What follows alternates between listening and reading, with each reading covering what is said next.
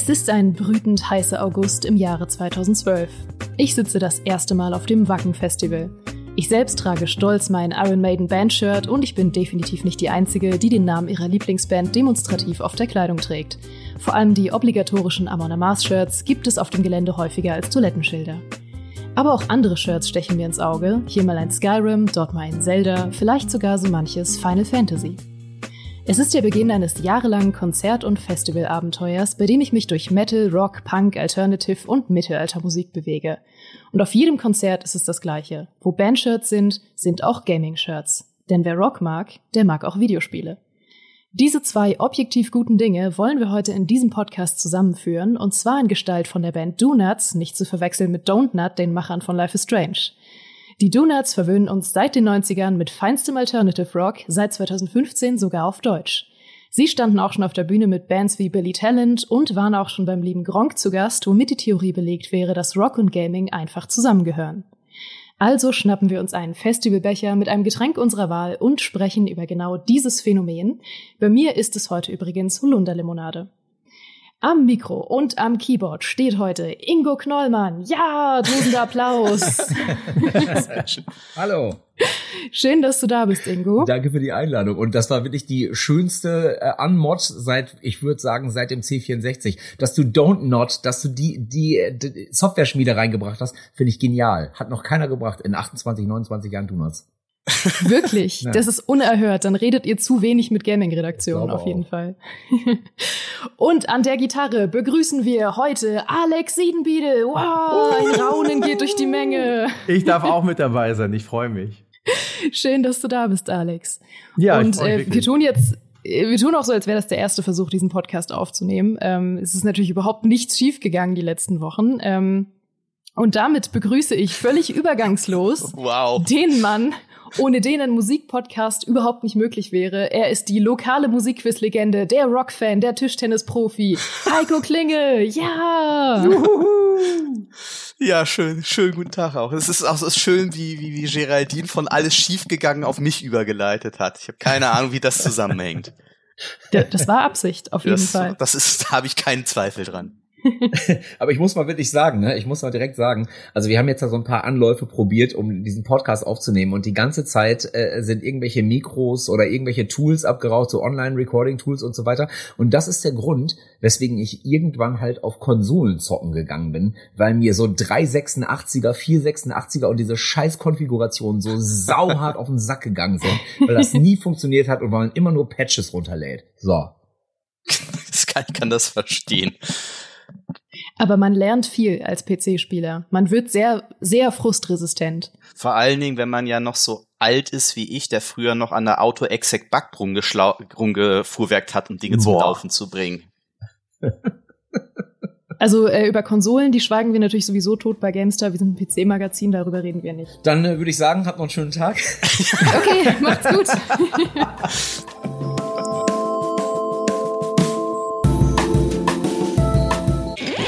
Schön, schön, dass es geklappt hat. Äh, damit moderiere ich dann jetzt auch ab. Ähm, nee, wir steigen wir doch direkt mal ein mit meiner wilden These, ähm, dass Musik und Gaming immer zusammengehören. Wie nehmt ihr das wahr bei euren Fans, bei euren Auftritten oder auch bei euch selbst und euren Kollegen?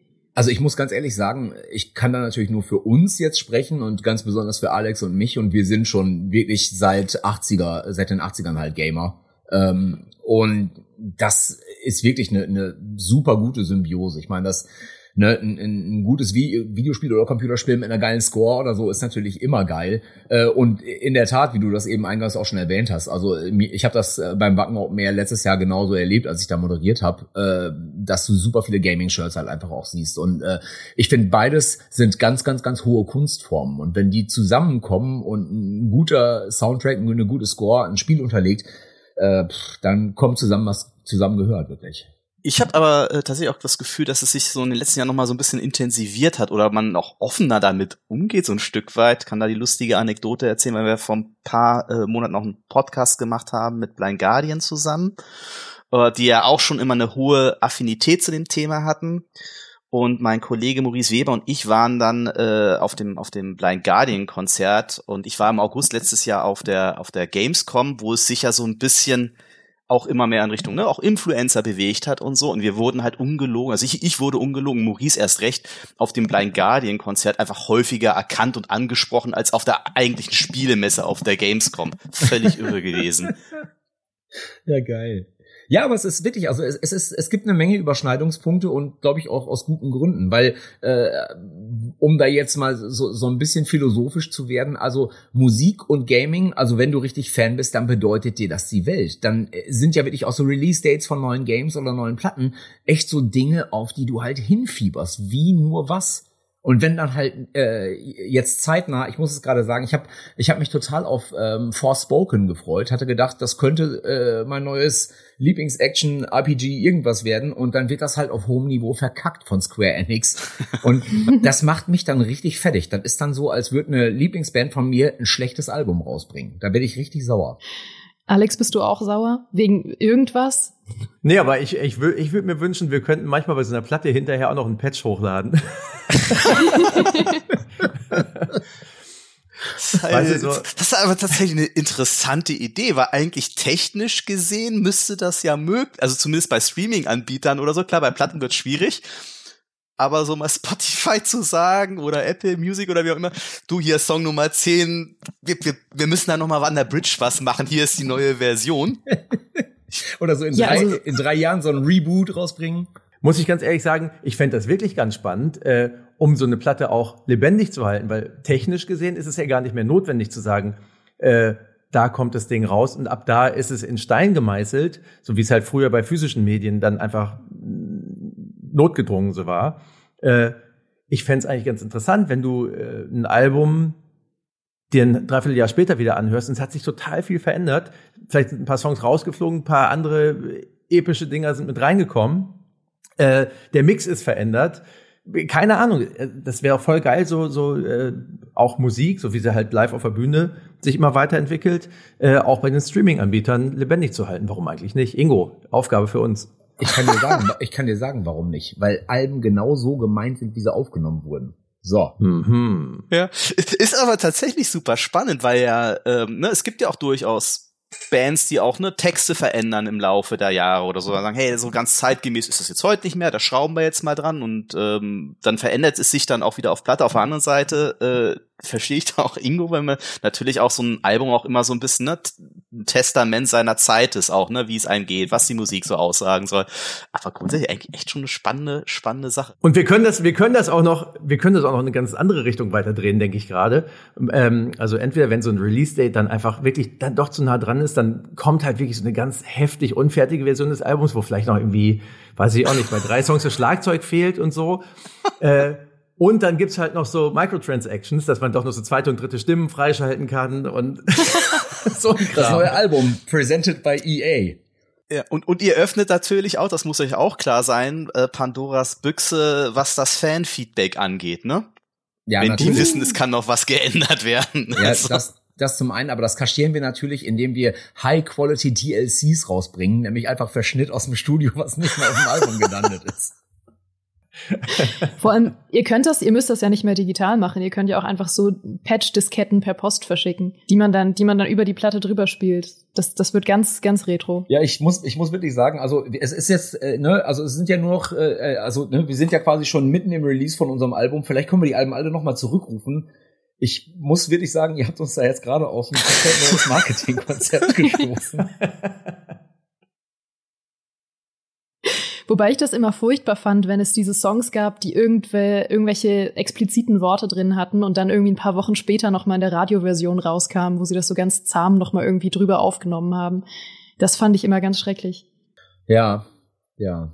Lass uns da nicht, lass uns da nicht, lass uns doch, komm, lass uns doch mal über schöne Sachen reden. Neues Thema Spiele.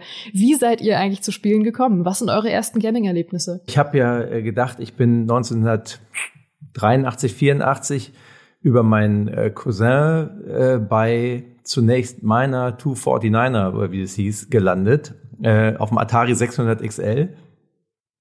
Hab aber jetzt festgestellt, dass ich vielleicht sogar noch vorher, ich bin mir da mit den, mit den Daten nicht so ganz sicher, von Nintendos und Game Watch ähm, Mario Vorgänger, das hieß glaube ich Bombs Away, das vielleicht das erste war. Ich bin mir nicht so ganz sicher. Äh, eins von beidem, aber auf jeden Fall ab da äh, war ich total gefangen davon. Da, dazu kam dann auch noch, ähm, Ingo wird ähnliches berichten, äh, sagen wir mal Italien-Urlaube, wo es dann irgendwelche Imbissbuden, Spielhallen sozusagen gab, wo man dann äh, Arcade-Sachen spielen konnte, die es in Deutschland einfach nicht äh, in unserer Reichweite gab, weil es immer ab 18 irgendwo war.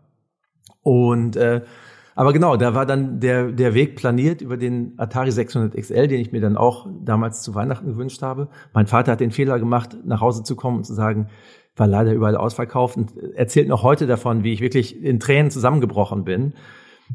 Ganz klassische Sache dann mit Commodore 64, 128D, dann erweitert Amiga und so weiter und so weiter. Und auch tatsächlich erst auch in Richtung PC äh, mit abgebogen, aber mir wurde es dann auch dann doch zu kostspielig irgendwann, die äh, Geschichte da immer neue Rechner zusammenzuschrauben. Ja, ich hake da genau ein. Danke Mama und Papa, danke Gardasee-Urlaub. Danke All Ages Arcade Halls. Die gab es nämlich auf diversen Campingplätzen. Ähm, und äh, direkt auf dem ersten Campingplatz äh, stand dann äh, wirklich ein halbes Jahr, nachdem es rausgekommen ist, ein äh, Arcade-Automat von Mr. Do.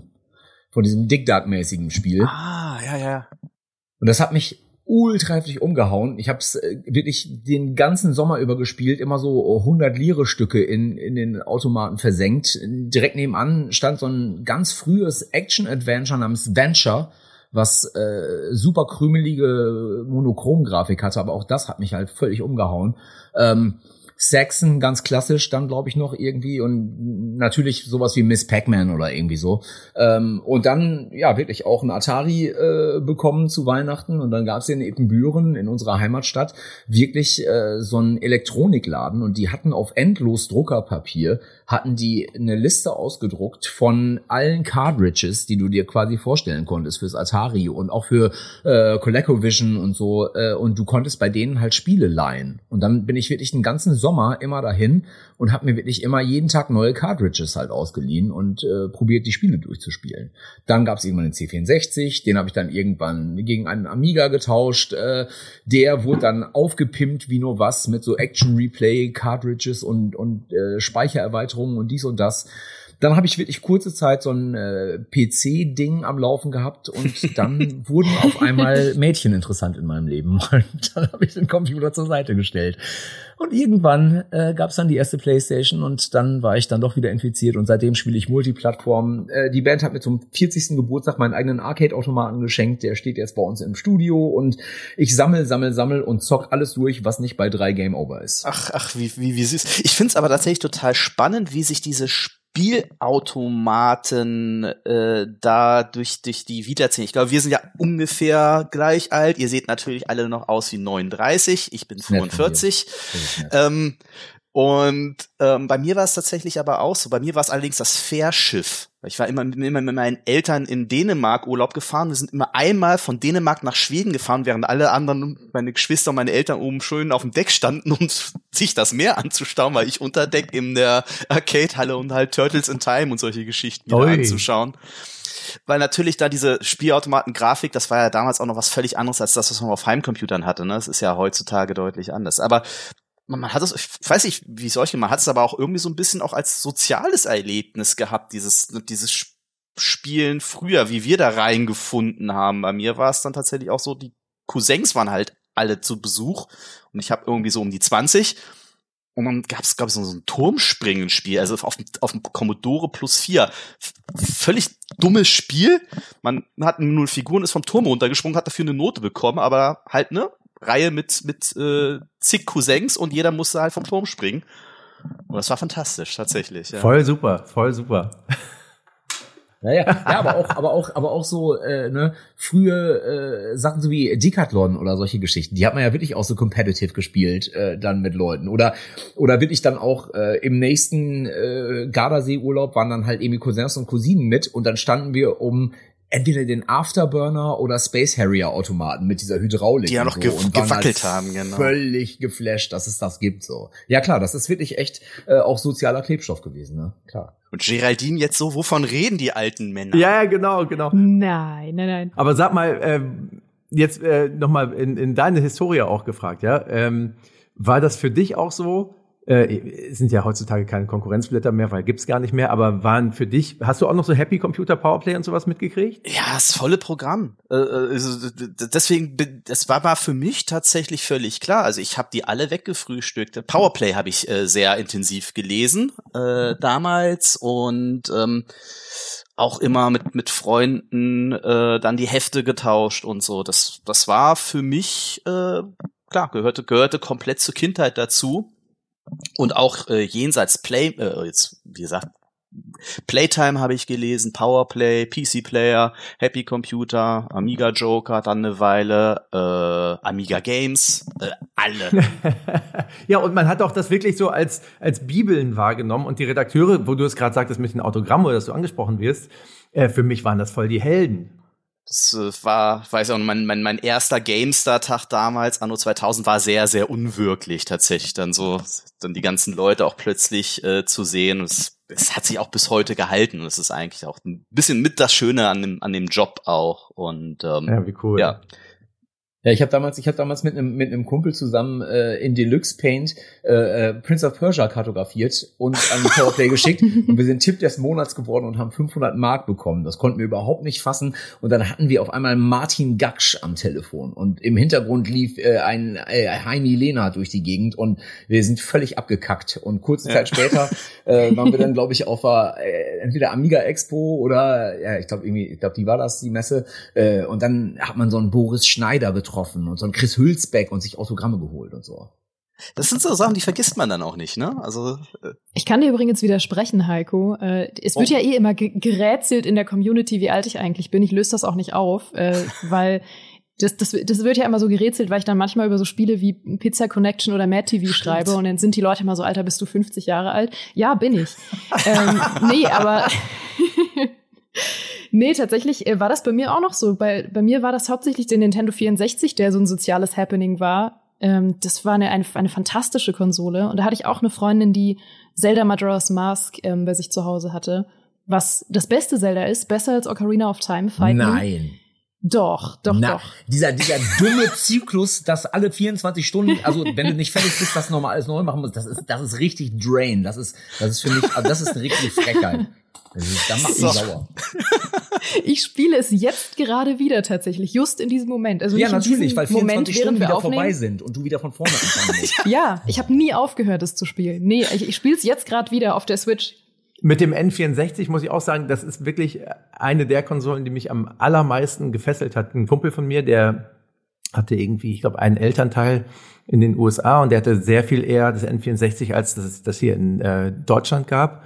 Und der hat es mir dann mal ausgeliehen. Das war damals so kurz nach der Schule, da gab es damals ja noch Zivildienst oder äh, ja, dann ne, musste ich halt äh, oder durfte ich soziale Arbeit erledigen in einer Förderschule. Das ging immer schon um sechs Uhr morgens los. Und ich bin wirklich immer schon um halb fünf aufgestanden, um noch ein bisschen Mario 64 spielen zu können. Und bin in jeder Schulpause der, der Förderschule nach Hause gefahren, um auch nur drei Minuten weiterspielen zu können. Und äh, also die, das N64 auch mit allem, was da so gab, ist für mich auch ganz weit oben in meiner äh, Historie irgendwie. Ja, schon oh, sehr, ja. sehr. Man muss aber tatsächlich, man muss ja an der Stelle auch eine, eine Lanze für Geraldine äh, äh, brechen. Das habe ich tatsächlich so ein bisschen auch verschwiegen. Also Geraldine ist diesbezüglich halt echt unglaublich, äh, weil sie einfach eine ganz große Faszination für für alte Spiele halt hat. Also sie ist ja auch bekennender, wahrscheinlich weltgrößter äh, Pharao-Fan. nice. ja.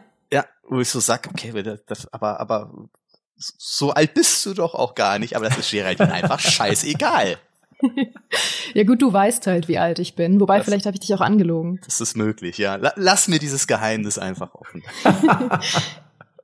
nee, tatsächlich ist meine Faszination für alte Spiele manchmal größer als für neue Spiele.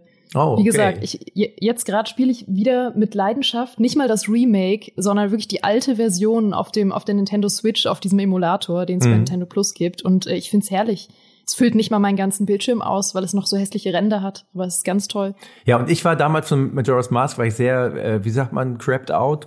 Also weil es halt so, es ist halt so unheimlich irgendwie, weil die Charaktere sind alle ja. so schräg und das ist geil, aber es hat mich dann äh, Zelda-mäßig, hat mich fast eher so ein bisschen verschreckt. Aber Mario 64 ist auch ein ganz grandioses Spiel. Hast du auf dem N64 auch Banjo-Kazooie gespielt? Natürlich. Oh, großartig. Eins meiner Lieblingsspiele, auch eins meiner ersten Spiele. Total, also wirklich großartig. Es gab da ganz viel äh, Videospielkunst auf dem N64, wirklich. Würdest du, Geraldine, würdest du sagen, dass dass das dann dein Lieblingsspiel aller Zeiten ist? Hast du sowas? Äh, ich habe 25 Lieblingsspiele aller Zeiten mhm. und Banjo Kazooie steht mit drauf. Ja, nice. Sehr gut. Aber ihr habt uns ja, wir hatten euch ja vorher auch mal geschrieben, was eigentlich so eure aktuellen Lieblingsspiele sind. Und da habt ihr so geile Listen geschrieben, wo auch Sachen drauf standen, wo ich nie mit gerechnet hätte. Zum Beispiel? Zum Beispiel, dass Alex geschrieben hat, Phoenix Riot ist eins seiner Lieblingsspiele. Ja. Das, das ist so ein geiler Pick. Ich liebe Phoenix Riot. Ich habe gerade neulich auch wieder im Podcast davon geschwärmt. Ach, sehr schön. Ja, ich habe das tatsächlich, also diese Ursprungstrilogie, äh, also die, ich glaube, das war dann im Westen kam das dann eben als Trilogie, äh, Trilogie, als das erste Mal hier auftauchte. Das habe ich schon, ich weiß nicht, wie oft durchgespielt und bin auch immer begeistert und immer wieder überrascht, was das für einen Umfang hat und wie mich doch auch die das Storytelling und die Charaktere immer wieder irgendwie packen. Es ist so ein absurdes Spiel, aber du hast auch so eine geile Kombi geschrieben. Du hast äh, viele Spiele geschrieben, die ich auch super gern mag, unter anderem halt auch die Dark Souls-Reihe. Mhm. Äh, Hades hast du auch geschrieben und äh, Mario 64, ähm, wie gesagt. Aber du hast auch, da müssen wir bitte drüber reden, du hast gesagt, du hast Aufbauspiele und Lebenssimulationen und alles mit Open World. Und da, und also das kann ich jetzt gar nicht nachvollziehen, da muss ich mit dir drüber reden. Und auch Crafting und so ein, so ein Mist. Also wirklich, das, das macht mich fertig. Aber warum? Aufbauspiele sind das, also objektiv beste Spielegenre. Boah. Also sitzt du sitzt du gerade vorm Rechner und hast hast du hast hier so so einen so einen Zweig und, und äh, kasteist dich die ganze Zeit selbst? Also während wir sprechen, das das, das möchte ich wirklich, nicht kommentieren. Ich möchte wirklich ich möchte wirklich Alex beipflichten, also wirklich Aufbauspiele und Crafting ist halt wirklich, das ist einfach nur richtig Drain. Also da, da ist ja wirklich so so der das Proto-Hass-Spiel äh, ist, ist da ja äh, ähm, Far Cry Primal, weißt du? Also Open World, okay, äh, und ich mag auch Far Cry und so weiter, aber und ich hätte auch das Setting total geil gefunden, aber alle zwei Minuten sich einen Stock aus dem Baum zu reißen, um daraus einen Pfeil zu machen, meine Fresse, ey. Boah. Ja, ich kann das schon nachvollziehen. Also ich bin ja auch riesiger Fan von Aufbauspielen. Aber das ist eine steile These jetzt. Kann das vielleicht daran liegen? Ich meine, ihr, ihr, ihr seid ja sowieso schon Leute, die per Quad Job sehr viel kreativ sein müssen, sehr viele Dinge bauen müssen und ne, wenn man auch so mit Musikerinnen und Musikern redet, ist das ja auch nicht immer ein ganz einfacher Prozess, Dinge zu craften kann es sein, dass das ja. ein bisschen mit eurer Abneigung zu tun hat, weil er sagt, ey, es ist so anstrengend, uns einen guten Song zu bauen, eine gute Melodie zu finden, dass das alles irgendwie zusammenpasst. Ey, geh mir da in meiner Freizeit bitte weg, da soll das, da, dann, ne, unterhalt mich, ja, ich, ich will nichts bauen, ich will nichts craften, gib mir was anderes. Ich sehe das ja so ein bisschen als Eskapismus, was, also, ne, das ist so meine letzte, also Gaming ist so meine letzte Bastion neben Jogging, wo ich bitte mit Menschen möglichst nichts zu tun haben möchte. Deswegen spiele ich halt auch nicht online und so, weil es mich richtig, richtig nervt. Äh, und wenn ich mir dann reinziehe, dass ich sowas wie die Sims dann spielen sollte, dann denke ich halt einfach nur, äh, also Weißt du, ich habe gerade die Kinder ins Bett gebracht. Ich will kein Spiel, wo ich die Kinder ins Bett bringen muss. So. Fuck off. So. Aber Ingo, du hattest auch eine mega Liste, muss ich sagen. Du hast auch geschrieben, Soulsborne ist voll dein Ding. Best, äh, Final Fantasy. Reihe. Ja, beste Reihe. Also Soulspawn ist äh, unbestritten äh, Japan Studios und From Software und äh, ach, äh, ist halt ist für mich das beste Gaming-Genre und die können wegen mir noch das äh, 28. Dark Souls rausbringen oder das äh, 37. Bloodborne oder was und ich wäre komplett zufrieden. Also Elden Ring muss ich wirklich sagen, ist das beste Spiel, welches ich jemals gespielt habe. Ja. Spannend. Ja, bin ich bei dir. Wir haben es auch gerade äh, in unsere Liste aufgenommen, in unsere historische Liste der 300 besten PC-Spiele. Und da hat Elden Ring es jetzt auch in die Top 10 geschafft und hat, glaube ich, äh, Gott, was hat es geschlagen? Das war ähm, Day of the Tentacle, was ein wilder Vergleich ist. Ja. Ja, das natürlich auch eine sehr subjektive Liste ist, aber es war sicherlich das Spiel, über das wir auch in der Redaktionsintern einfach äh, in, im letzten Jahr am meisten gesprochen haben. Und es waren immer irgendwie interessante Gespräche, also was einfach so faszinierend war. Da würde mich jetzt aber Alex, äh, Alex Meinung interessieren, der gesagt hat, so, oh, geh mir weg mit Open World. Und dann kommt das Ding jetzt mit einer Open World an. Hat dich das da auch genervt oder war das da für dich okay? Ja, das war vollkommen okay für mich in dem Fall, weil mich das nicht mit dem Einkaufszettel belastet hat. Ah, verstehe. Ja. Ne? Also ich, ich möchte, ich kriege echt die Krise, wenn ich, wenn ich das ist auch schon immer so gewesen, auch wo wir jetzt gerade von Zelda gesprochen haben. Wenn es da schon hieß, bitte, äh, meine fünf Hühner sind mir abgehauen, such die mal. Äh, und dafür kriege ich, was kriege ich denn dafür? Irgendein Mist. Denn das ist mir, ich finde, das ist so harte Zeitverschwendung, wenn man, wenn man äh, Checklisten abarbeitet. Äh, und äh, nochmal zurück zu den Aufbauspielen. Das ist, glaube ich, eine ganz, ganz persönlich subjektive Sache. Ich habe da auch wirklich viel drüber nachgedacht, weil natürlich ist sowas wie Minecraft und so, sowas ist auch wirklich ganz, ganz große Gaming-Kunst und auch ein Geniestreich und so. Aber es geht an mir vollkommen vorbei. Ich habe aber auch nie, das, ich mochte es nie mit Lego zu spielen und, und, und. Das heißt, es ist, glaube ich, eher so ein Ding wie, wie du magst keine Tomaten. Es ist halt einfach unterschiedlich ja. bei Leuten. Ne? Das ist, glaube ich, eher so. Wenn man jetzt auch mal den, so die, die, eben diesen ersten Open World Entwurf mit Elden Ring sich anguckt, im Vergleich zu den vorher, ja, gleichermaßen freien, aber auch doch eigentlich linearen Geschichten äh, von, von FromSoft sich anguckt. Ich mag eigentlich lieber gepaste, durchdachte, eher lineare Spiele, weil ich mich dann, weil ich dann weiß, okay, ähm, ich folge da einer Idee, die jemand wirklich äh, äh, detailliert aus, ausgearbeitet hat. Ja, ich komme mir bei dem anderen Open World Kram schon immer einfach zu zugespammt, random zugespammt vor. so. Äh, und komm, komm auch, werd auch so, so Fear of Missing Out mäßig, äh, das auch noch, das drückt dann auch noch, dass ich denke, ja, verpasse ich jetzt, wenn ich jetzt rechts rumgehe oder links rum oder sonst irgendwo eine Dreiviertelstunde nach Osten reite, äh, so, ne, das ist mir einfach, das ist mir zu stressig irgendwie, komme ich nicht mit klar. Und das hat sich in Elden Ring tatsächlich nicht gestresst, weil es dir da einfach nicht signalisiert hat, weil ich kenne dieses Problem total, ne? Also es war für mich in The Witcher 3 total furchtbar, mhm. äh, also weil ich einfach, ich bin einfach ein unfassbarer Pedant und wenn da ein Fragezeichen links oben in 10 Kilometer Entfernung ist, was noch nicht aufgedeckt ist, das, das, das halte ich nicht aus, das geht nicht. Und es war tatsächlich ganz komisch, in Elden Ring halt so eine Karte zu haben, wo da, ja, wo gehe ich jetzt hin? Und dann, ja, wohin du halt willst und schau halt. Und ähm, deswegen, also fand ich tatsächlich bei mir spannend, ja. Ja, ich, ich habe das Gefühl gehabt, dass dadurch, das äh, war schon, also ich fand das super geil, das hat mich äh, an die 200 Stunden lang gefesselt, das Spiel. Ich habe aber auch gemerkt, immer wieder, wo, wo es nicht funktioniert in meinen Augen. Also, ne, wenn, wenn ich dann doch merke, oh Mist, in die Gegend hätte ich wohl anscheinend früher kommen müssen, weil es ist überhaupt keine Challenge mehr, da die Gegner zu besiegen, weil ich äh, leider woanders vielleicht schon äh, rumgeschnetzelt habe. Ähm, das fand ich dann immer echt schade. Und auch so zu merken, äh, ich, ich zerstöre das, was da eigentlich gedacht war, dadurch, dass ich, das habe ich dann selber auch wirklich gemacht, dass ich ja einfach mit, mit dem, mit dem äh, Reittier äh, einfach durch irgendwelche äh, Landesteile durchrenne, um einfach mal zu gucken, was ist hier los und kriege vielleicht schon irgendwelche tollen, tollen Sachen da, die ich eigentlich auch noch nicht verdient habe. Äh, und ich mache wirklich nur eine Stippvisite und habe mir aber schon den Eindruck so ein bisschen selber verdorben.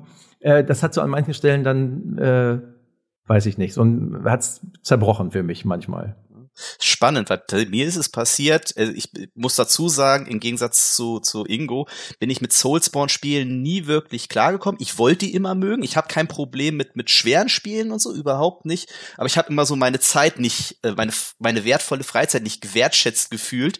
Einfach, ne, ich, ich scheitere an einem Boss. Das ist erstmal nicht schlimm. Ich muss wieder hinlaufen, das ist auch erstmal nicht schlimm.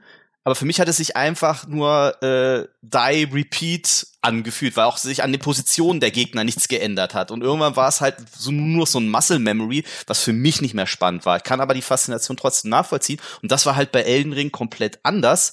Das, ja, habe ich aufs Maul bekommen, gehe ich halt erstmal woanders hin. Was aber wiederum zu dem Kuriosum geführt hat, weil mich alle gewarnt haben von dem ersten Boss, irgendwie Margit oder so. Und dann habe ich mir halt so gedacht, na, da gehst du jetzt noch nicht in den ersten großen Dungeon, biegst hier mal rechts ab. Und dann bin ich halt fröhlich durch Kelet gestorben. Ah ja. Und hab erstmal Kelet komplett irgendwie mich da durchgewusst. Und dann ging das dann, deswegen kann ich das total nachvollziehen, dann ging das dann im ersten Dungeon echt super, nachdem ich dann durch dieses Stahlbad gegangen bin. Was aber wiederum, finde ich, eine sehr, sehr ja, interessante äh, Erfahrung war. Interessant, ja.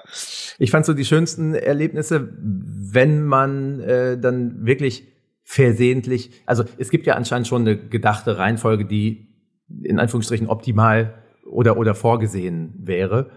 Äh, wenn man dann, wie du es mit Kellet gerade sagst, so vielleicht irgendwie zu schwach aufgelevelt in so eine Gegend kommt äh, und da wirklich eine große Herausforderung hat, das hat immer am meisten Bock gemacht, finde ich. Also äh, wo ich auch richtig sauer war, manche Endgegner, wo ich dachte, das kann doch nicht wahr sein, aber ich gebe jetzt nicht auf. So und dann, wenn man das geschafft hat, das war dann echt genial.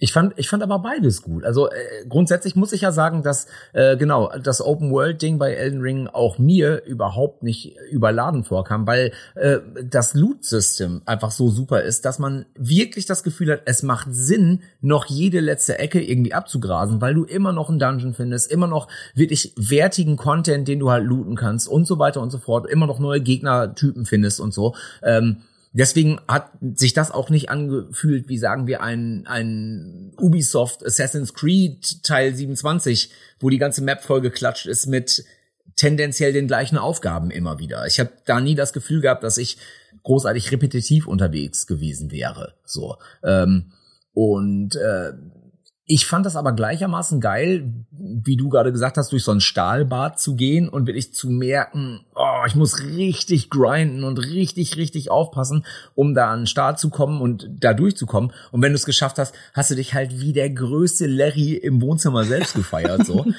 Und auf der anderen Seite war es dann aber auch zwischendurch mal ganz geil, dann Turbo überlevelt in so ein spätes, in, in, in, in so ein eigentlich früher gedachtes äh, Gebiet zu kommen und da halt einfach so sterben, sterben, sterben, sterben. ja, komm du auch noch mal her, komm, weißt du? Und ja. dann will ich auch so, auch so äh, Phantoms halt irgendwie äh, mal eben aus der aus der Luft hops zu nehmen und so. Das ist halt auch ein geiles Gefühl. Also ich gutiere da beides, echt. Ich muss aber auch sagen, dass ich da äh, genau in der Mitte bin, was Elden Ring angeht, weil ich auch einerseits als als jahrelanger Dark Souls und Bloodborne Fan mega vor den Kopf gestoßen war, weil ich dieses Gefühl eigentlich liebe, so alles aufzuräumen. Also wirklich durch diese halbwegs linearen Level mich zu schleusen und alles niederzumähen und dann einfach zu sagen, ja, ist halt leer, alle tot. Und das kann man bei Elden Ring halt nicht machen. Und genau dieses Gefühl, was du beschrieben hast, Alex, dass ich einfach irgendwo durchreiten äh, kann. Und ich habe mich ja bei diesem ersten Mal, diesem Sturmtor, habe ich mich ja ewig aufgehangen, weil ich dachte, ich muss dieses Vieh vor dem Sturmtor legen. Und irgendwann ist mir aufgefallen, nee, ich kann einfach durchreiten. Und er macht einmal so wütend, ah, verdammt, aber ich kann dann trotzdem durch und bin dann einfach durch. Und das fand ich mega frustrierend. Zunächst. Aber irgendwann habe ich dann mich so ein bisschen von diesem Dark Souls-Gefühl, glaube ich, lösen können und habe dann einfach dieses mega krasse Open World Gefühl genießen können, dass es eben nicht diese diese Far Cry Formel ist, sondern eben wirklich man teilweise nicht mal weiß, dass man eine Quest angenommen hat man, man kriegt einfach irgendwie eine Info und jemand sagt, hey, es gibt da diese Person und man ist so, hm, war das jetzt nur irgendein so Schnipselchen Lore oder muss ich diese Person suchen? Kann ich die finden? Ist das eine Quest? Und das ist halt mega einzigartig. Äh, Ingo, ich muss auch über deine Liste noch mehr reden, weil du hast uns auch eine fantastische Liste mit Spielen geschickt, die du gerne spielst. Und äh, unter anderem steht da drauf äh, Elder Scrolls Oblivion. Und natürlich als extrem großer Oblivion-Fan muss ich mir das rauspicken, weil ich predige ja in jedem Podcast und jedem Artikel, dass Oblivion noch viel cooler ist als Skyrim. Ist so. Da würdest du mir, ja, danke schön. Jetzt ist es nämlich offiziell. Bitte, bitte führe aus, warum. Äh, natürlich, natürlich war Skyrim äh, grafisch, das war natürlich geil und gegen diese äh, fetten Drachen zu kämpfen und so, das ist schon, ist schon cool. Also ne, auch das ist, wie man, wie man so schön sagt, von mir durchgesuchtet worden. Aber ich habe äh, bei Oblivion trotz der Ladezeiten damals, die ja wirklich echt äh, nach heutigen Standards äh, ein totaler Drain waren, ähm, ich habe jede fucking äh, äh jeden Pixel von der Karte abgesucht. Ich habe mich am Ende wirklich mit 180 Spielstunden oder sowas, abgespeicherten Spielstunden, habe ich mich dann sogar noch mal mit äh, diesem Vampir, äh, dieser Vampirkrankheit anfressen äh, lassen, um auch das noch irgendwie zu machen. Ich habe wirklich probiert, alles aus der Erfahrung rauszuholen, weil ich fand es total einzigartig, das erste Mal in einer glaubwürdig großen Welt unterwegs zu sein und äh, irgendwie das Gefühl zu haben, es macht alles Sinn, alles ist miteinander verknüpft und äh, du hattest wirklich auch zum Teil dich gefreut, Leute wieder zu treffen. Ja. Also NPCs so. Ach, da ist er wieder. Ach, wie schön. Weißt du, so lass mal rumhängen. Ist geil. Ich, ich finde das total spannend, dass du erzählst, dass dir das auch so egal war. Du, also, du bist dann nämlich genauso wie ich. Also wir, wir, man, wir sind da keine Rollenspieler und starten einen neuen Spieldurchgang, sondern man gibt uns dieses Spiel, wir probieren einfach alles aus. Wir nehmen alles mit, egal ob das irgendwie Sinn ergibt oder nicht. Ich habe auch, glaube ich, in Skyrim sämtliche Karrieren durchgespielt mit dem gleichen Charakter. Und äh, das Einzige, was ich halt nicht gemacht habe, was ich nicht übers Herz ge äh, ge äh, gebracht habe, ist diesen Bürgerkrieg zu starten. Ja. Ich habe den nie, ich habe den nie getriggert. Ich wollte diese Questlinie nicht starten, weil ich einfach die Befürchtung, ich mache mir damit alles andere kaputt und kann diese ganze Map dann nicht irgendwie abfarmen. Ja, ja, das, das war ja immer, immer so ein bisschen das Problem, dass man so auch aus Versehen gedacht hat, oh fuck, jetzt habe ich die Stadtwache angerempelt. Mist. Weißt du? Und dann, was mache ich jetzt? Also hau ich jetzt lieber einfach ab und wenn ich zurückkomme, ist alles wieder in Ordnung oder oder ist jetzt die Blutfede bis bis zum Ende des Games am Start? So, aber äh, ja, ich muss trotz allem sagen, also wirklich Oblivion hat für mich genau noch die eine extra Meile äh, mehr äh, Tiefe, Spieltiefe gehabt als Skyrim am Ende des Tages, obwohl es eigentlich mehr mein Ding sein müsste, weil ich ein großer Präsentationsfan bin. Also wenn Grafik super aussieht, dann ist äh, die Hälfte der Laube für mich schon geschält. Ja. So. Willst du das Remake noch mal spielen, dieses ähm, Sky Oblivion, was ja jetzt auch noch mal neues Gameplay gezeigt hatte? Ich, also ich bin ganz ehrlich, ich würde es gerne, aber es ist wirklich auch, äh, wie ich eingangs schon gesagt habe, äh, mittlerweile äh, ist so Zeitmanagement im echten Leben, das ist echt, das ist eine Herausforderung geworden. So mit zwei Kids plus ne, unserer Band, unserem Label und so weiter. Wir, wir machen halt super viel von der Pika auf selbst und da willst du natürlich auch komplett am Start sein. Und das heißt, ich habe längst nicht mehr so viel äh, Freizeit und Gaming-Freizeit wie noch 2007, 2008 oder wann auch immer ich Oblivion äh, damals äh, gespielt habe. Und guck dann eigentlich eher, dass ich so eher so First-Time-Erfahrungen halt irgendwie habe und zock die dann durch. Wobei ich auch jetzt will ich zeitnah gerade wieder drüber nachdenken, das äh, Dead Space Remake äh, zu ziehen. so, äh, um das halt irgendwie auch nochmal zu spielen, weil ich es auch geil fand. Trennt ihr das eigentlich so? Also quasi Musik und Gaming? Oder sagt ihr, ey, komm, wir nehmen auch eine Konsole mit auf Tour? Oder sind das so Sachen, okay, wir wollen uns auf das eine und auf das andere äh, fokussieren, weil ihr auch gesagt habt, ne, dass das Gaming auch ein sehr, sehr bewusster Eskapismus ist für euch. Ja, so und so. Ne? Ich hatte zum Beispiel jetzt, als wir ähm, äh, zugange waren, so mit den letzten Zügen des aktuellen Albums, hatte ich schon meine äh, Konsole mit, um dann Elden Ring auch weiterspielen zu können. Ingo war tierisch abgenervt, weil er immer mit Augen zu vorbeigehen musste, so ungefähr. Damit er dann noch nichts gespoilert kriegt. Ich habe schon immer, immer äh, Kram dabei, ne? egal ob es jetzt ein Switch ist oder ich habe auch Apple Arcade und und und und und. Ich habe sogar früher ähm, auf Tour, als man noch nicht so ab, abseits von Gameboy und Co. noch nicht so richtig mobil sein konnte, hatte ich sogar echt einen Röhrenmonitor mit dabei und äh, was weiß ich, ein, Dreamcast und dies und das, also eine riesen Kiste mit Zeug einfach, damit man spielen konnte. Ähm, aber das, das handhabt doch irgendwie jeder unterschiedlich. Ne? Also, was ich mir mal wieder mehr wünschen würde bei uns, das war eine Zeit lang intensiver, dass wir richtig äh, mit der mit Band mit der Band mit Musik in in Spielen auch vertreten sind. Also so äh, Anfang 2000er waren wir auch super viel in Japan unterwegs tatsächlich und waren da in äh, Arcade Automaten mit dabei bei äh, Guitar Freaks und Drum Mania oder äh, tatsächlich in einem in einem Burnout-Teil waren wir auch mit dabei, ne? Burnout, glaub, Burnout 3, 3 Takedown genau. und sowas, genau. Und bei Madden Need for Speed Underground ne? Rivals, äh, nee, äh, ja, Madden nicht, sondern was war das nochmal? Baseball, MVP, Baseball. Ach so, genau. Das und, und, und, und, MLB, ja, MLB, ja. M MLB, so heißt das, genau. Und ähm, tatsächlich, da hätte ich schon wieder mal mehr Bock drauf, dass man mal so Soundtrack-mäßig ähm, vielleicht sogar auch was schreiben würde oder so. Das, da hätte ich schon echt, echt Bock drauf. Muss halt immer genau. passen. Genau. Ja, ein guter Freund von uns, äh, Chuck Reagan, der ist der Sänger von äh, Hot Water Music, der macht ja auch Solo. Fantastische so, Band. Ja, genau. Der macht ja Solo, macht ja auch so Singer-Songwriter, ja. Amerikaner, Folk, irgendwas, Punk, Gedöns.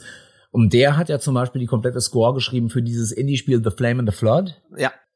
Genau, und sowas, also wirklich so einen Arbeitsauftrag hätte ich so gerne mal, weißt du? Also, weil das wäre eine andere Art, wirklich ranzugehen an Songwriting für uns auch, weil ich glaube, das würde auch so neue Synapsen an, anknipsen äh, und du denkst, dann musst du ja im Grunde genommen auch Songs länger denken, aktiv, mhm. weil du nicht nur drei Minuten 30 Songs halt ablieferst, so dieses knacke, knackige äh, äh, Single-Ding, sondern halt eigentlich Gefühle auswalzen muss. Weil die müssten, also in einer perfekten Welt läuft ja so ein Soundtrack die ganze Zeit drunter her und ne, meandert ja. so ein bisschen um so ein Thema drum herum. Und das ist halt ultra cool, wenn man das halt hinbekommt.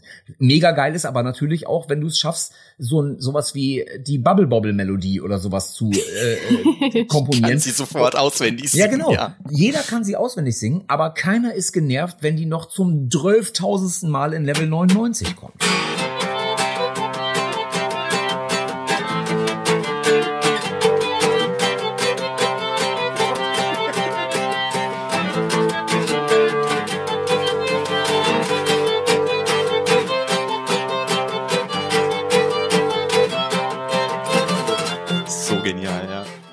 Also ich habe mir sagen lassen, viele Publisher hören auch diesen äh, Podcast. Also falls ihr Bock habt, äh, sagt, sagt Bescheid. Die Donuts werden ganz ohr. Ich finde es aber tatsächlich auch spannend, dass du The Flame the Flood ansprichst, weil ich mir tatsächlich so auch ein bisschen Vorbereitung dieses Podcasts diese Frage gestellt habe.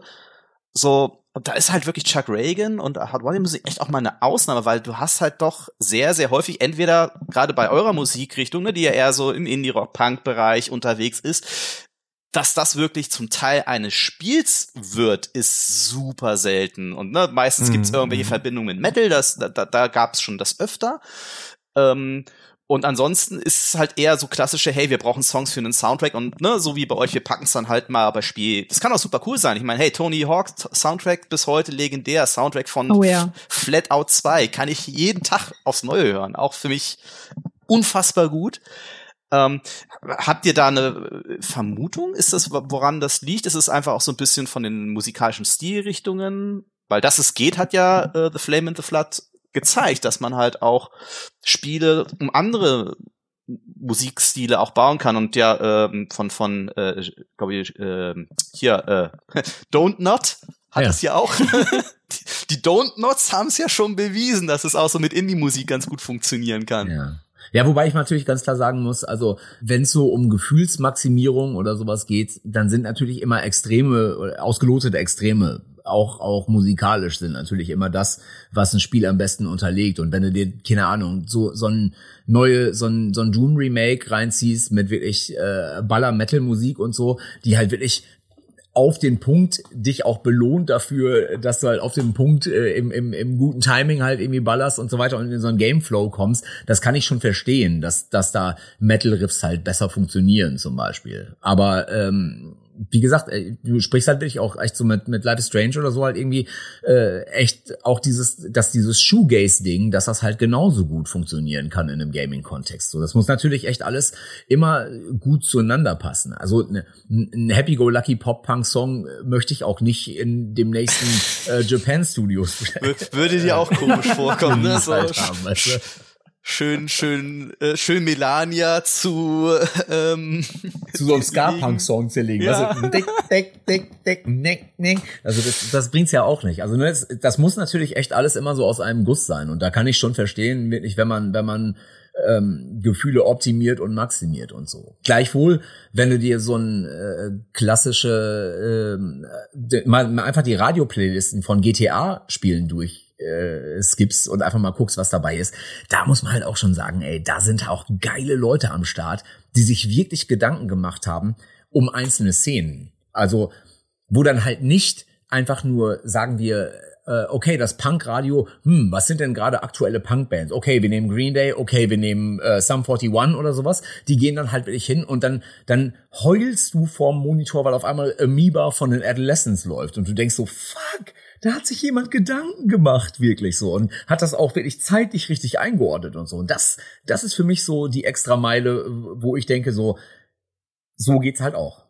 Ja, da, da merkt man, dass du ja auch gerne selbst auflegst, ne, fürs Radio und so. Da, das, Ganz genau das. das ist, genau. Ich will überlegen gerade, ob Zacharine Smile nicht doch ein guter Begleitsong wäre für Melania in Elden Ring. Boah. So, also um die Leidensfähigkeit zu maximieren, meinst du, ne? ja, bisschen. Für welches Spiel würdet ihr denn gern mal den Soundtrack schreiben, wenn ihr so komplett von, von Grund auf schreiben würdet? Schwer zu sagen. Ne? Es muss ja wirklich, äh, ist ja wie bei einem Film aus, muss ja wirklich äh, stimmungsmäßig Hand in Hand, Hand in Hand gehen. Ähm, das ist echt schwer zu sagen. Also ob wir dann an sowas auch mit unserer normalen Arbeitsweise rangehen würden oder dann gucken, was ist es denn für ein Spiel? Äh, wahrscheinlich am schönsten deswegen mit einem Indie-Studio, wo man wirklich zusammenarbeitet so richtig, ne, wo dann auch Zeit und Aufmerksamkeit da ist und nicht nur Budget. Äh, Weißt du was, weißt du was so ein klassisches Spiel wäre oder so vom, vom Feeling her, was mir als allererstes verrückterweise in den Kopf kommt, das müsste halt, äh, das muss halt so ein Spiel sein, was auch leicht assi ist. Und da bin ich gerade wirklich als allererstes bei Conker's Bad Fur Day auch ja. Weißt du? So ein so äh, versoffener Anti-Held äh, äh, Fellknäuel mit einer Restkippe im Mund äh, äh hat einen Kater wie Sau. Das, das, also da wüsste ich sofort, wie der Soundtrack ist. Fantastisch. Me, me, me, me, me.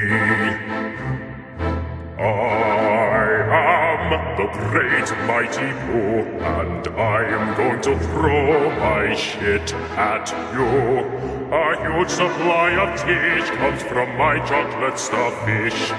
How about some scat, you little twat? Äh, kann ich mir tatsächlich aber auch recht vorstellen. Aber das ist ja tatsächlich etwas, äh, was, was man in Spielen ja doch relativ selten sieht, ne? Also so, so, so Spiele auch, die so ein bisschen Augenzwinkern, selbstironisch sind, ne? Also so, und das, das repräsentiert ihr ja auch sehr häufig. Das sieht man euren Videos an, das merkt man in eurer Musik an, dass ihr quasi schon eure Musik sehr ernst nehmt, aber euch selbst nur so mittel. Ähm, und äh, was, was habt ihr da irgendwie Vermutung, warum das bei, bei Spielen schwieriger ist als jetzt bei, bei Musik? Weil da hat man das ja häufiger. Hat vielleicht so ein bisschen mit der Erwartungshaltung zu tun. Also du brichst ja nicht unbedingt mit, gerne mit Erwartungshaltung von Gamern. Also Casual Gaming oder so ist ja eigentlich, du guckst dir eine Verpackung an und hoffst, dass drin ist, was draufsteht sag ich mal. Also, weißt du, dann willst du ja nicht unbedingt das, die, diese, diese dritte Wand durchbrechen oder vierte Wand durchbrechen ähm, und dann selbstironisch werden als Game oder sowas in, in so einem Monkey Island Style oder in einem, weiß ich nicht was, ähm, Style. Das, das ist ja dann wirklich schon fast wieder so ein bisschen eher Special Interest. Hm. Weißt du? High also on Life gerade super erfolgreich damit gewesen. Ne? Ja, ja, genau. Oder oder hier Undertale oder sowas, weißt du? Das, aber das ist ne, da, natürlich werden dann sowas wie Monkey Island oder so Lucasfilm Adventures oder sowas, die werden natürlich äh, weltgroß aus Gründen und so. Aber die meisten dieser Games die wirklich äh, selbstironisch sind und sind doch eher Sparte und Nische, weil es halt nicht das ganz genau das Gefühl bedient, welches du vielleicht gerade äh, antizipierst, wenn du an, keine Ahnung, sagen wir an Ego-Shooter denkst oder sowas, weißt du? Also ich glaube, da liegt das echt dran, dass Leute halt hingehen und sagen, naja, wenn ich halt irgendwie fucking 70 oder 80 Tacken investiere, um mir ein neues Spiel zu kaufen, dann will ich aber auch wissen, dass ich genau das kriege, äh, was ich will. So. Und bei, bei Musik hast du halt auch einfach da, ne, ist dass das zeitliche und monetäre Investment jetzt ja im ersten Schritt erstmal geringer und dann kann halt der dir einen Song halt auch erstmal zwei Minuten lang in eine völlig andere Richtung gehen, mit der, als du mit gerechnet hättest. Und dann denkst du dir, auch das war ja nett und freust dich dann aber vielleicht auf den nächsten Song, der dann wieder im typischen äh, Stil dann eher ist. Ja, verstehe ich schon. Spielt, spielt ihr eigentlich lieber auf Englisch oder auf Deutsch oder wechselt das? Momentan muss ich sagen, macht's mir auf Deutsch mehr Spaß. Aber einfach auch, weil wir das englische Game seit über 20 Jahren dann halt gespielt haben. So und äh, ich mag die englische Sprache total gern einen englischen Text zu schreiben ist jetzt nicht großartig herausfordernd. Also du könntest im Grunde genommen immer hingehen, wenn du gerade ein Demo halt hast und du brauchst mal schnell einen Text, dann suchst du dir irgendwelche Bands raus, guckst dir deren Lyrics raus, nimmst dir einzelne Passagen und äh, suchst dir einen Reim dazu. Das wird immer gehen und das wird dir auch immer verziehen und auch das 25. Yeah von Metallica oder sowas, was da irgendwie ne, einfach als Füllwort reinkommt. Ja. ja, freuen sich halt Leute, dass James Hetfield das macht. So, aber im Deutschen funktioniert das so halt nicht. Dann äh, da darfst du keine einzige Zeile verschenken, da müssen Worte clever gewählt sein, die müssen gut klingen, äh, haben viel mehr Silben und so weiter. Das ist eine größere Herausforderung. Das ist ein bisschen mehr Sudoku spielen, wenn du so willst. Ja. Ähm, und wie ist es im Gaming? Weil ich eigentlich meinte, ich meinte nämlich tatsächlich eigentlich, spielt, das so. ist so super. Ich meinte, er spielt ja eigentlich gerade lieber. Aber ich finde das super, weil natürlich wäre die nächste Anschlussfrage gewesen, ne, gerade weil ihr ja auch gewechselt habt, die, die, die Sprache, ne? Habt ihr erst Englisch auf Englisch Musik gemacht und dann auf Deutsch. Deswegen fand ich es auch mal spannend, wie ist es bei euch eigentlich in Spielen, also jetzt nicht Musik spielen. Verstehe. Ah, du hast aber clevererweise jetzt schon die Anschlussfrage vorweggenommen. Deswegen drehen wir das Ganze jetzt Okay. clever. Deswegen Nee, aber das jetzt tatsächlich, tatsächlich, äh, da, da haben wir auch immer so den, manchmal den Realitätsclash, Ingo und ich, dass man so vers in verschiedenen Welten lebt. Ich habe bei mir immer alles auf Englisch stehen, spiele auch auf Englisch. Also auch die ganze Konsole, also wir spielen hauptsächlich äh, Playstation so, ne? Äh, auf auf äh, englisches Setting und äh, du hast, glaube ich, dann die deutschen Varianten laufen, Ingo, ne? Vornehmlich? Ja, äh, ganz oft, aber eigentlich bin ich echt eher so aus Bequemlichkeit, weil ich keinen Bock habe, großartig neu in den Einstellungen rumzuhudeln und so. Und weil meine Tochter aber auch zwischendurch äh, mal an einer, an einer Playse sitzt und so und die kommt halt mit Englisch mit sieben Jahren noch nicht klar. Das heißt, die ne, braucht dann halt immer das. Ich gucke dann aber natürlich mir die Reviews von Games schon auch ganz genau an. Und wenn äh, irgendwas richtig storybasiert ist und mega geile Synchronsprecher halt im Englischen hat, dann würde ich dafür auch aktiv wirklich die deutsche Sprachausgabe ausstellen, die deutsche Synchro, äh, weil die meistens natürlich nicht mithalten kann. Ne? Das ist tatsächlich aber auch interessant, ne, weil man, das ist ja auch mal so ein bisschen ein Punkt, ne, die, ne, welche Rolle spielt die Muttersprache dann tatsächlich auch, ne, weil, äh, gibt ja auch Spiele aus Deutschland, die dann vielleicht auf Englisch programmiert werden, wo man dann aber auch merkt, okay, das haben halt Leute gemacht, die eigentlich Deutsch als Muttersprache haben, wo dann, das merkst du dann Mhm. im Spiel dann teilweise auch an. Und ich glaube, es ist ja, ist ja bei Game, äh, bei, bei, bei Musik ja ähnlich, ne, da, da ist ja auch ein Stück weit was mit eurer Musik passiert, ist zumindest mein Eindruck, wenn ich so ein bisschen eure Diskografie Revue passieren lasse, dass sich die Themen, die er bedient, ja schon ein Stückchen geändert haben, als ihr auf Muttersprache gewechselt seid. War das bewusst oder ist das automatisch passiert? Oder war es, weil du gedacht hast, hey, ich habe jetzt einfach noch mal ein anderes Handwerkszeug? Ich glaube, ganz am Anfang war das ein, also äh, ne, so ein Wechsel zu einer zur deutschen Sprache ist natürlich auch ein, harter chirurgischer Eingriff so und für viele Fans nicht nachvollziehbar. Das ist, du hast, du liebst ja eine Band aus Gründen, weil die das und das äh, mit ihrer Musik und ihrer Ausdrucksweise auch mit ihrer Sprache halt macht, so wie sie es macht. Und ich weiß noch, als wir damals auf Deutsch gewechselt haben, dass unser Promoter, der die Platte damals, die Karacho promoten sollte, gesagt hat, ist eine geile Platte, aber stellt euch auf eine Menge Gegenwind ein. Das wird, es werden euch viele Leute vor die Füße kotzen und werden sagen, das ist nicht das, was ich von dieser Band hören will. Das Gegenteil war dann der Fall, also 99,7 Prozent würde ich sagen, haben gesagt, mein Gott, warum hatten das jetzt äh, so lange gedauert, bis ihr endlich mal diese Platte gemacht habt, die wir immer von euch hören wollten und so.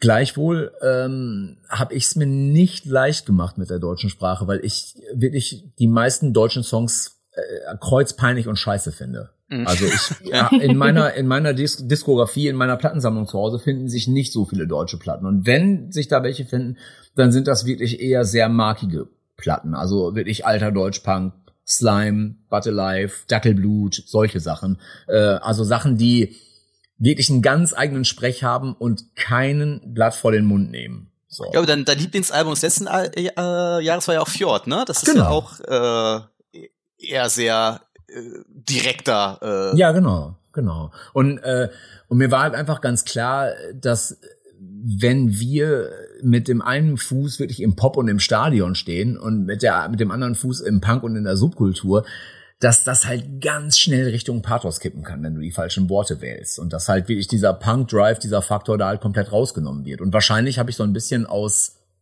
Selbstschutz und Angst markigere Worte gewählt und auch markigere Themen angesprochen, weil ich das halt erstmal für mich so ein bisschen maximieren wollte. Und jetzt gerade bin ich auf der neuen Platte, ähm, heute ist ein guter Tag, ist so das erste Mal, habe ich so das Gefühl, in den drei deutschen Alben, die wir gemacht haben, eine gewisse Leichtigkeit einfach drin. Die Themen sind nicht zahnlos geworden, aber wir gehen das Ganze nicht so verbissen an, so martialisch, äh, weil man das unbedingt so machen muss, sondern haben eine gewisse Gelassenheit den Dingen gegenüber. Und das muss man auch erstmal lernen einfach. Fände ich tatsächlich total, also das hat mich auch äh, total überrascht und fand das auch sehr spannend, als ihr das neue Album dann so angekündigt habt, weil, ne, äh, Punk, ne, legt ja auch oft sehr bewusst so, ne, Finger in die Wunde, sehr sozialkritisch, macht ihr nach wie vor. Und wir leben ja auch gerade durchaus in komplizierteren Zeiten, äh, vorsichtig ausgedrückt. Und ihr kommt ums Eck und nennt eure Platte, heute ist ein guter Tag. Äh, und ne, wir hatten gerade auch über das Thema, ne, äh, äh, mit, mit Spielen als Eskapismus oder auch Musik als Eskapismus für viele Menschen. War das so eine ganz bewusste Entscheidung? Wolltet ihr bewusst so, auch so, einen, so einen Stimmungskontrapunkt setzen? Also es ist jetzt auch nicht so, dass auf der neuen Platte nur fröhliche Lieder sind oder so, aber es sie hat doch, also zumindest für mich, sie, sie kommt sehr ich sag mal, mal lebensbejahend drüber. Und auch so ein bisschen mit, äh, egal was um mich rum passiert, ich zeige erstmal allen den Stinkefinger und mache mein Ding.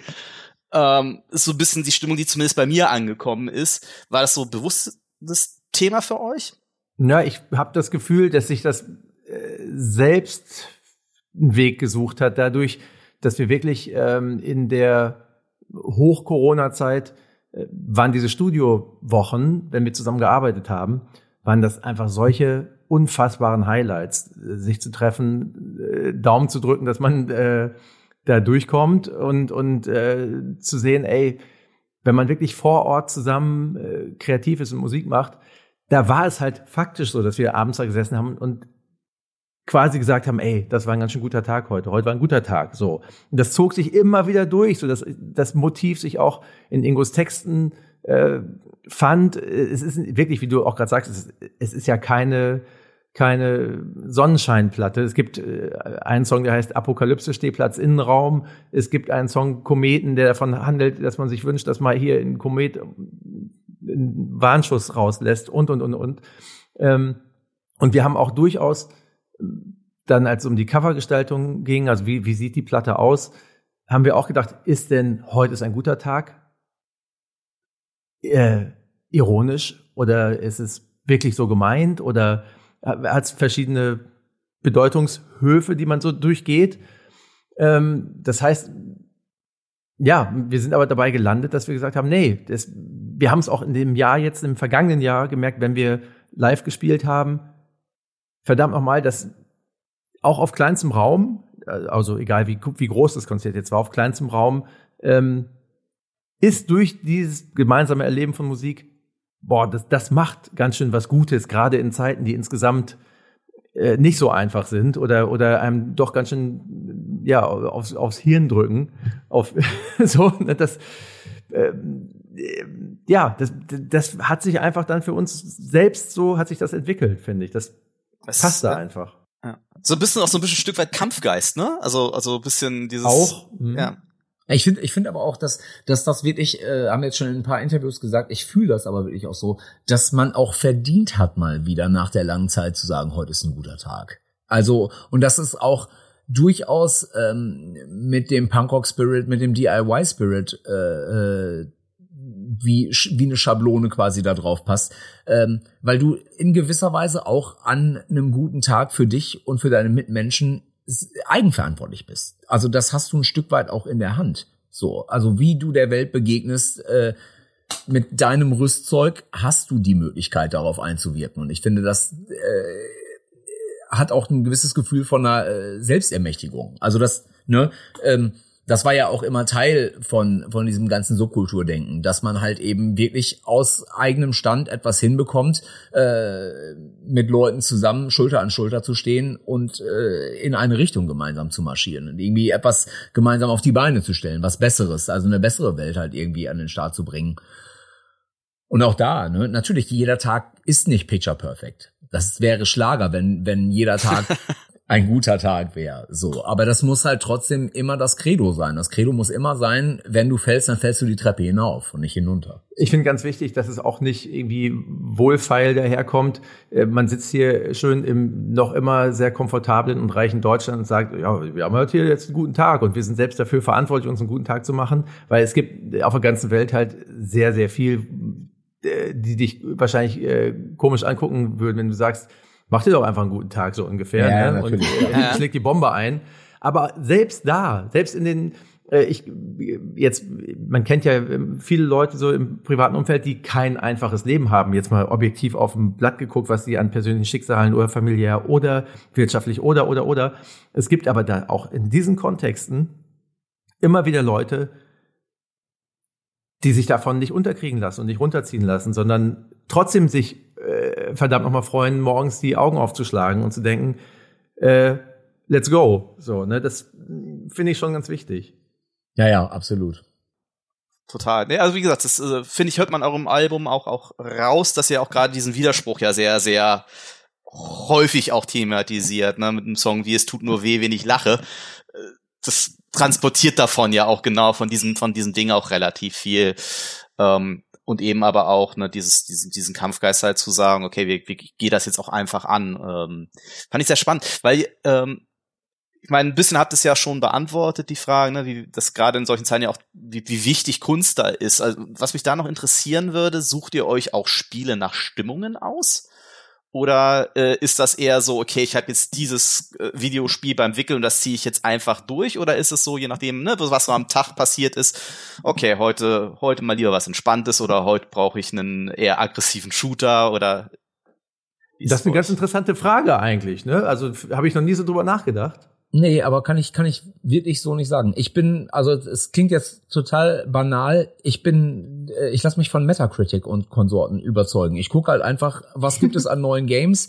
Ich habe so meine klassischen Genres, die ich halt gerne spiele. Und wenn ein Spiel gut bewertet ist oder über alle Maßen gut bewertet ist, dann schmeiße ich halt auch die anderen äh, halb durchgespielt, zum Teil auch mal erstmal an die Wand und zock dann halt weiter. Also so, so ein Elden Ring ist halt an Horizon äh, Forbidden West mit Blinker links vorbeigefahren. Und als God of War Ragnarök neulich rausgekommen ist, äh, da hatte dann äh, für einen kurzen Moment äh, Plague Tale Requiem das Nachsehen. Das zock ich jetzt, wo ich God of War Ragnarök durch hab, wieder weiter. Aber ich guck mir das nicht nach Stimmung aus. Also natürlich auch da, es gibt Genres, also ich liebe alles, was Fantasy, Horror, Science Fiction, Grusel, Gedöns hat. Das ist so an vorderster Front mein Ding irgendwie. Aber äh, ich kann mich auch genauso erwärmen für einen Ratchet Clank oder sowas. Also, genau. Wie ist bei dir, Alex?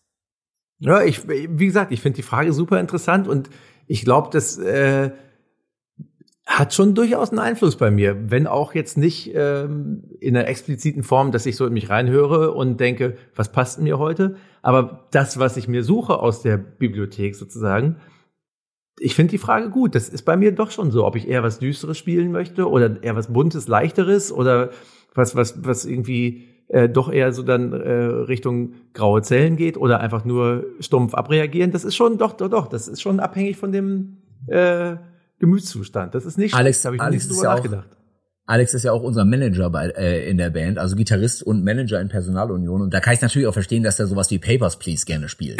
Weil der muss, der muss halt Sachen sortieren. Das muss halt, ja, ist auch ganz wichtig, dass man jemanden hat, der so Dokumente in die richtigen Schubladen packt und sowas. Das könnte mir zum Beispiel, nie, also das, das, das ist ein Spiel, das kommt in, in meinem Leben nicht vor. Und ich möchte es auch nicht in meine Schubladen reingucken. das ist also schon ein bisschen Typfrage immer, ja. Aber ich liebe deine Schubladen, Ingo, weil du erwähnst gerade die ganze Zeit Spiele, die mich so glücklich machen und ich sitze hier die ganze Zeit und mache mal so und freue mich, weil das alles Spiele sind, mit denen ich mich nie durchsetzen kann. Du hast gerade Undertale erwähnt. Ich freue mich seit seit zehn Minuten, dass du Undertale erwähnt hast. Ja, es ist so süß, und wirklich. Es ist so niedlich, also dass du da, dass du da mit mit Quatsch mit Soße durchkommst und im Grunde genommen eigentlich keinen Kampf kämpfen müsstest und so, äh, wenn du nur möglichst bescheuert denkst. Äh, das ist natürlich auch schon echt große Kunst, ne? Und was ich jetzt zum Schluss auf jeden Fall noch mal erwähnen muss, einfach nur mal, ähm, auch weil das ein Spiel ist, womit ich mich nicht durchsetzen kann in der Gangster Community, Resident Evil. Du hast auch geschrieben, dass du Resident Evil Fan bist. Und das macht mich so froh. Ich ja, muss es einfach ey, nur in den Raum stellen. Aber, aber jetzt mal ehrlich, wer, wer findet denn Resi 4 nicht gut? Also, was sind wir denn für Menschen, wenn wir Resi 4 nicht gut finden? Da, also, Menschen, da, die es nicht gespielt haben. Wo fängt denn menschliches Leben an, wenn man Resi 4 nicht gespielt hat? ich habe einfach, ich, ich, ich verstehe schon, warum dieses Spiel super ist, aber mir erschließt sich dieses Grundkonzept eigentlich einfach nicht, warum man sich freiwillig Angst einjagen lassen sollte. Ah, so. Ich, ich habe Angst, wie gesagt, ich habe Angst vor, äh, also mein Horrorspiel ist die Sims, weil ich Angst habe, da auch noch Kinder ins Bett bringen zu müssen. Ja. So, das ist für mich Jumpscare as fuck. So. Vielleicht, vielleicht abschließend noch die Frage, was sind denn die Spiele, auf die ihr euch 2023 am meisten freut? Ähm, ich freue mich total auf das äh, nächste Jedi, äh, weil ich ähm, Fallen Order großartig fand, äh, weil das ein totaler Überraschungshit für mich war, weil ich Star Wars Fan bin und die meisten Star Wars Spiele jetzt mal KOTOR außen vor äh, eigentlich echt immer immer Quatsch mit Soße sind auf hohem Niveau. Ähm, ich würde mich freuen, wenn dieses Jahr noch Judas rauskommt, dieses komische Bioshock Nachfolgeprojekt von Ken Levine, genau. Ja. Genau Ähm, ich habe nie Armored Core gespielt, aber alleine alleine der Trailer zu Armored Core jetzt zu diesem neuen Japan Studios Teil, weil da Japan Studios dran steht, sagt mir schon klar spiele ich das. Ja. Was was bei dir, Alex? Also ich sag mal, ich habe da weniger den Blick auf die kommenden Release-Listen, sondern eher auf meinen Pile of Shame. Und der ist so wahnsinnig groß, dass ich da mir noch nicht mal zutraue zu sagen, was ich davon am ehesten. Ich habe ich hab wirklich, ich guck da rein, ja, und denk so, oh, sind das geile Spiele. Ich muss ja noch, oh, ich möchte ja noch das und das. Womit fange ich denn an? Damit. Und dann, dann spiele ich äh, irgendein Spiel zehn Minuten und denk so, aber ich muss eigentlich jetzt auch noch mal das ausprobieren. Also ich habe so viel, was ich noch nachholen muss an Spielen, äh, dass ich gar nicht möchte jetzt irgendwie, äh, dass das Zukünftiges da noch mehr oben drauf kommt. das kann ich verstehen. Ja. Aber dann hat man wirklich manchmal so, ich weiß nicht, kennt ihr dieses Spiel? Hieß das There is no game oder so hieß das? Kennt ihr das? Oh ja, das ist ganz toll. Da bin ich so zufällig dann drüber gestolpert. Oh, und das habe ich dann für die drei Tage oder wie lange es gedauert hat, so ein, so ein, der, das durchbricht die ganze Zeit so die vierte Wand und äh, mixt so alle äh, Spielzitate der letzten 30 Jahre und ist einfach nur total unterhaltsam. Und da war ich total glücklich, dass ich da drüber gestolpert bin und habe dann, ich muss auch ganz ehrlich sagen, ich ziehe solche Kleinode meistens den großen Titeln vor. Weil ich möchte mich eigentlich nicht von Spielen für dumm verkaufen lassen. So irgendwie, ich, ne, viele von den von den äh, großen Blockbuster-Titeln, da denke ich, hä, ich spiele doch jetzt hier gar kein Spiel. Ich werde doch jetzt einfach nur irgendwie hier durchgeschattelt so ungefähr. Und äh, auch auch bei vielen von diesen Open World äh, und so denke ich, ich spiele hier gar kein Spiel. Ich arbeite Listen ab. Ich möchte ausgefeiltes Gameplay, äh, wo ich merke, ähm, da waren echt Nerds am Start, die, die äh, richtig bis in die Tiefe gegangen sind, was Steuerung, Leveldesign, Balancing, Pacing und und und. Boah, das finde ich halt, das finde ich mega. Ja, und daran siehst du, dass Alex, das ist halt die, die perfekte These dafür, die, also gamingmäßig auch untermauert, Alex trinkt ja auch keinen Alkohol. So. Und mir als dummem Westfalen reicht das halt voll aus zu wissen, dass das Bier, das erste, der erste Schluck Bier am Abend super ist und zwar und ich ich äh, ohne Scheiß, Bier ist ja auch so ein so ein Rail Shooter, wenn man so will. Ja, das ja wirst halt, wirst halt Dar darüber habe ich noch nie länger nachgedacht, aber und du, und du weißt halt ganz genau, was dich erwartet, aber es könnte der geilste Blockbuster der Welt werden, wenn wenn du dich darauf einlässt so. Mir reicht das. Die Präsentation von Bier ist super. Bier ist der Rail-Shooter der Getränkewelt, so. so sagt man ja auch. Ja. Das ist, ist ein altes Klar, chinesisches Sprichwort. dann, das ist fast schon philosophisch, dann ist eigentlich alles gesagt. es ist eigentlich alles gesagt. Und ich gebe jetzt ein bisschen Behind-the-Scenes-Infos. Unser Zoom-Meeting endet auch in drei Minuten 42. Hey, ich habe vielleicht Timing. erwähnt, ich habe vielleicht erwähnt, dass wir technische Schwierigkeiten hatten. Ähm, das heißt, wir haben jetzt noch drei Minuten 34, um das hier abzumoderieren. Dann Aber äh, alles, Geraldine. Ja, ich, ich, ich kann nur noch sagen, dass ich in drei Minuten äh, 25 jetzt äh, einen äh, Rail-Shooter im Kühlschrank habe. Sehr schön. Ingo, Alex, Heiko, es war wunderschön, dass wir heute hier zusammengefunden haben und äh, dass es nach dem ersten Versuch noch mal funktioniert hat. Vielen Dank für die Einladung.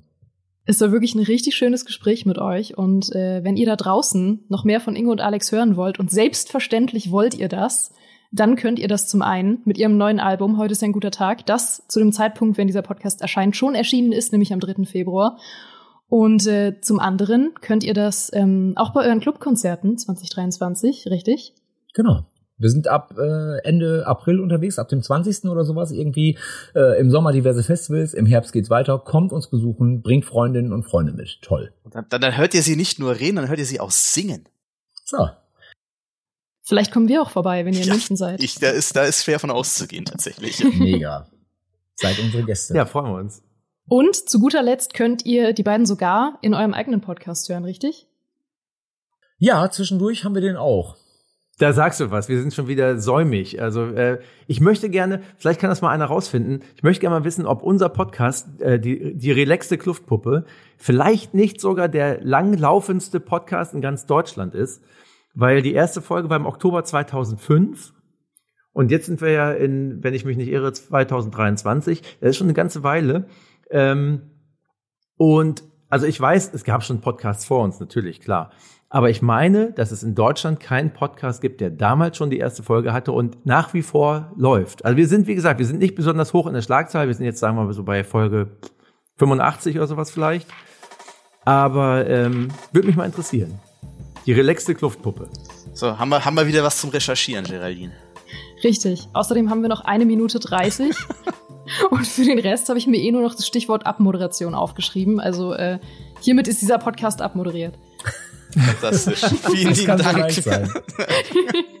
Nein, es war wunderschön. Danke, dass ihr hier wart. Und äh, danke an alle da draußen fürs Zuhören. Und bis zum nächsten Mal. Bis Ciao. bald. Tschüss. Ciao.